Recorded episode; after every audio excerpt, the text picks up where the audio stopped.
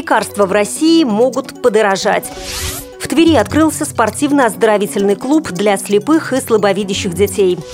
Сегодня день рождения радио Всероссийского общества слепых. Далее об этом подробнее в студии Наталья Гамаюнова. Здравствуйте. Здравствуйте.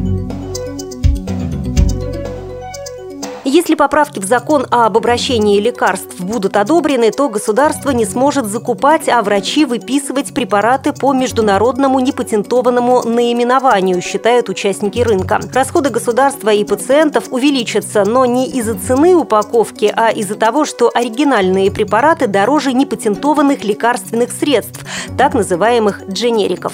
В поправках Минздрав указал, какие именно лекарства считать взаимозаменяемыми. Но биологические Химические лекарства, например, инсулин, взаимозаменяемыми быть не могут. Доказательства терапевтической эквивалентности требуют проведения полноценных клинических исследований. Исследование биоэквивалентности занимает около трех месяцев, и для него нужно не менее 18 пациентов, а терапевтической занимает около года, и в нем участвуют минимум 150 пациентов. В онкологии терапевтическое исследование может занять и 5 лет. Если поправки будут приняты в нынешнем виде, то это замедлит выход на рынок недорогих дженериков, а значит расходы на здравоохранение и пациентов могут вырасти, полагают эксперты. Поправки министерства ставят под сомнение целесообразность госпрограммы «Фарма-2020». Государство выделяет компаниям деньги на разработку лекарств-аналогов, которые будет очень сложно продать, говорит совладелец биотехнологической компании «Биокат» Дмитрий Морозов. Законопроект сейчас обсуждается. В соответствии с поступившими Новыми замечаниями и предложениями предполагается его доработка, говорят в Министерстве здравоохранения, а данные по фармацевтической, биологической, а также терапевтической эквивалентности, на основе которых и делаются выводы о взаимозаменяемости препаратов, могут быть получены в ходе клинических исследований. Это обязательный этап при регистрации лекарств.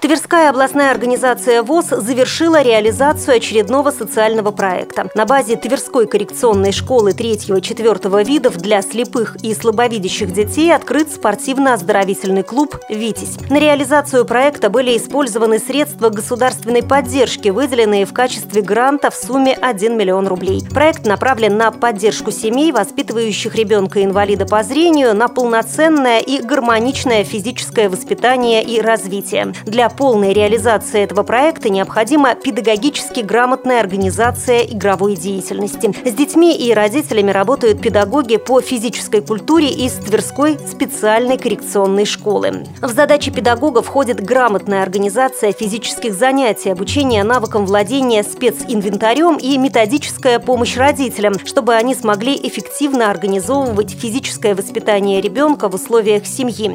В клубе незрячие и слабовидящие дети могут могут обучаться катанию на коньках, голболу, мини-футболу и настольному теннису. В спортивно-оздоровительном клубе занятия будут проходить несколько раз в неделю в группах до пяти человек. В весенне-летний период будет построен открытый игровой корт с искусственным покрытием и возможностью организации катка в зимний период. Сегодня радио Всероссийского общества слепых исполнилось два года. Первый эфир состоялся 1 февраля 2011 года. Тогда штат сотрудников был 4 человека. Радио вещало с 12 до 18 часов. Сейчас радио ВОЗ звучит круглосуточно. Оригинальный контент идет по 6 часов, затем повторяется 4 раза в день. За эти два года аудитория радио выросла примерно в три раза. Редакция радио ВОЗ активно занимается социальным маркетингом. Созданы группы во всех популярных популярных социальных сетях России и мира Live Journal, ВКонтакте, Facebook и Twitter. У радио появились корреспонденты в регионах России. Радио все чаще стало выходить в прямой эфир. Открылась программа «Новая площадь 14. События и люди ВОЗ», которая освещает работу президента Александра Неумывакина и руководства Всероссийского общества слепых. В октябре комплекс «Лого ВОЗ» предоставил возможность радио ВОЗ вещать круглосуточно в выходные и ночью в будни в эфире «Радио Логос», тем самым увеличив московскую аудиторию радио. В феврале прошлого года радио совместно с редакцией проекта «Теории и практики» запустили учебный цикл программ, в основу которых легли лекции молодых ученых, успешных бизнесменов, медиаперсон и журналистов. В мае «Радио ВОЗ» стала победителем третьего фестиваля социальных интернет-ресурсов «Мир равных возможностей» в номинации «Один мир. Одна мечта». 16 января 2013 года в прямом эфире радио начался цикл программ «Тифлы час»,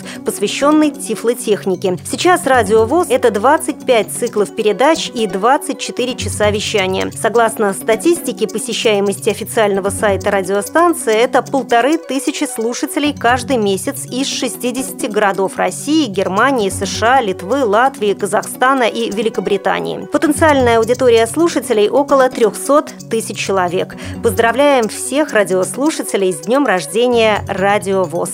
Вы слушали информационный выпуск.